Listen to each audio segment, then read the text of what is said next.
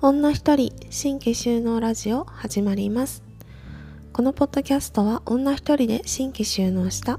小鳩農園代表立間由里子がこれから農業をしてみたいなと思っている方に向けてどうやって私が女一人で新規収納したか実際の農業の現場で感じたあれこれなどをお伝えする番組です。2021年 ,9 月から始まっているシーズン2では女一人新規収納のその後畑と暮らしというテーマでつらつらと喋っています。大した内容ではございませんのでゆるく聞いていただけると幸いです。はいえーと今日は9月17日です。もう9月も後半戦ということですっかり夏は終わってはい秋ですね。えっ、ー、と畑仕事の方はえっ、ー、と昨日の仕事をお伝えすると初めにいつも収穫をやってでパートさんにパッキングをお願いしてあとはあネギの除草をみんなでやってましたね。あとはさつまいもの収穫をやってその後その掘った芋を洗ってでその後はトラクターでえっ、ー、と何枚か畑を耕しました。はい。なんかまた週末に台風か大雨かちょっとわかんないけどお天気が崩れそうなので 今のうちにトラクターかけておきたいところをやったという感じです。そんな日々です。そうもうなんか収穫も夏野菜がどんどん終わっていてそうですねトマトは終わってナスは終わってであとはなんだろうあきゅうりも終わったし今伏見山長ってピーマンのちっちゃいやつみたいなのを収穫してるんだけどもうそれもそろそろ終わりかな。うんなんかすごいやっぱ夏忙しかったんだけれどこうやって終わっていくとちょっと寂しい感じがはい毎年しています。そうですね今日はこの夏の振り返りをしようかなと思います。はいえっ、ー、と小鳩農園今えっ、ー、と5年目なんですけれど、うん、まあ正式に新規首脳してはしてからは2年目立ち上げて5年目という状況なんですがえっ、と今年面積を増やして去年は8単くらいかな多分やってたのが。それをまあ倍くらいの1兆5単1兆6単くらいかな今やってるのが。そうそれくらいにしたのでそう自分の中でちょっとチャレンジでそうですね。まあ大変だったっていうのはなんか前ちょろっと話した気がするんですがまあ忙しかったです。そう実際手が回ってないところも結構あったしなんかもう草管理に追われてみたいな感じでした。うんと収穫量はそうやっぱり全然増えて今年パートさんが今4人いてて毎日2人くらい来てくださるんですけれどもパートさんの力がないと多分全然回らなかったなっていうくらい。そうですね。狩猟は、ま面積に比例してね出るのでそんな感じでした。うん。やっぱりなんだろうすごいやっぱ人の力を感じた夏って感じでした。そうですね。なんか今こう夏のさ収支とかを計算したりしててるんですけどうーんそうやっぱりそれなりに数字は上がってるんだけど多分自分私自身の給料とかって多分そんな変わらなかったり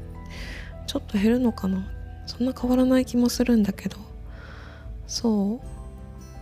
う。だけどけどやっぱりそのパートさんにお支払いできる分そう上げれたっていうことで純粋に小鳩農園の生産量も上がったしそのパートさんの雇用という意味でもそうなんか雇用を生み出せたなっていうことをすごく感じていて、はあ、多分農業経営ってこういうことなんだってなんか身をもってそう感じた夏って感じでした。うんなんかいろいろいろいろそう初めてのことが多かったので上手に回らないこともたくさんあるんだけれどなんかすごい大きな学びを得たなっていうそうまあ実感を持ってそうやってみてそうそれを知れたっていう意味ではすごく実のある夏だったなと思います。そうだあと収穫量もまあさっきに増えたって言ったんですけれどまあやっぱりぼちぼち。ぼちぼちだなっていう感じですね。けどまあその多分ねぼちぼちでいいんですよね。うん。なんか農業ってやっぱり普通の社会とは違ってこの1をやったから2が確実にできるっていう。そう。これをやったらこれになるっていうものじゃないと思うから。そう。けど普通の社会ってさまあある程度正解のプロセスを踏めば結果ってついてくると思うんですよ。そう。当たり前にこれをやったらこれになるっていうのがなんとなくこう自分自身もだけど体に染みついてるんだけれど農業って別にこれをやったから確実にこのものが取れるっていうことって多分そその確率を上げることができるけど100%っていうのは多分ないからそうなんかそういう意味でもまあそうだよなっていう。でも私が選んだ自然栽培っていう農法ってそうその人ができるその手数って多分普通の観光農業に比べたらすごい少なくってその自然に任せる部分自然に頼る部分っていうのがすごい多い農法なので、うん、だから余計にあんまり期待しすぎてもそう。後でへこんだりするからそう多分期待することってあんまり違うんだろうな。まあその100%とか8割を期待することね。まあ半分取れればうん OK くらいのスタンスなんだろうなっていうのを改めて感じました。うん。今そう芋掘りをやってるんだけれどなんかイメージではもうちょっと取れるイメージだったんだけどまあそうでもない感じなんですよ。そう。ああ小さいなとかあ思ったより全然取れないっていう感覚があるんだけどけど多分それってすごい期待値が高かったからなんだろうなと思って。まあけどそれでも取れていることに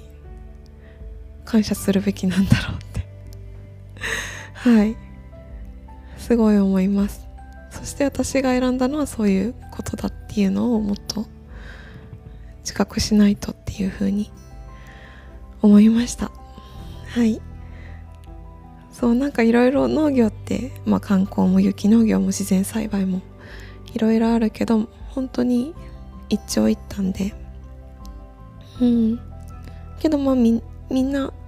ゴールは美味しい野菜を美味しい農産物を取るっていう同じようなゴールに向かってるのでそうですね。その中での自分のいいとこ悪いとことか弱みとか強みとかをうん分か分かってないとなってそう同じようにまあ、観光と同じように考えてちゃダメだなっていうのを思いました。はい。なんかこれから新規収納される方も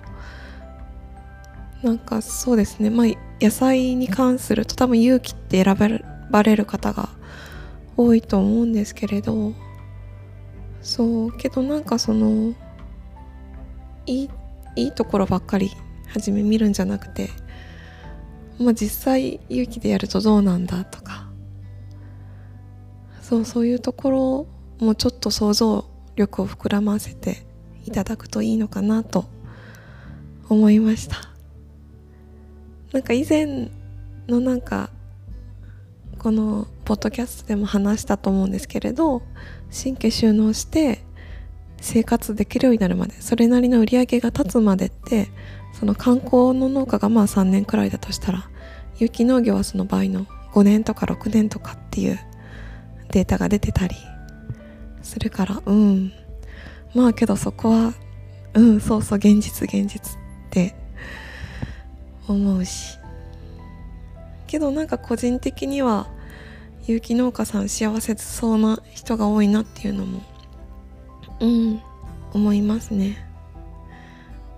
あとやっぱちょっと変わった方が多いかな。うん。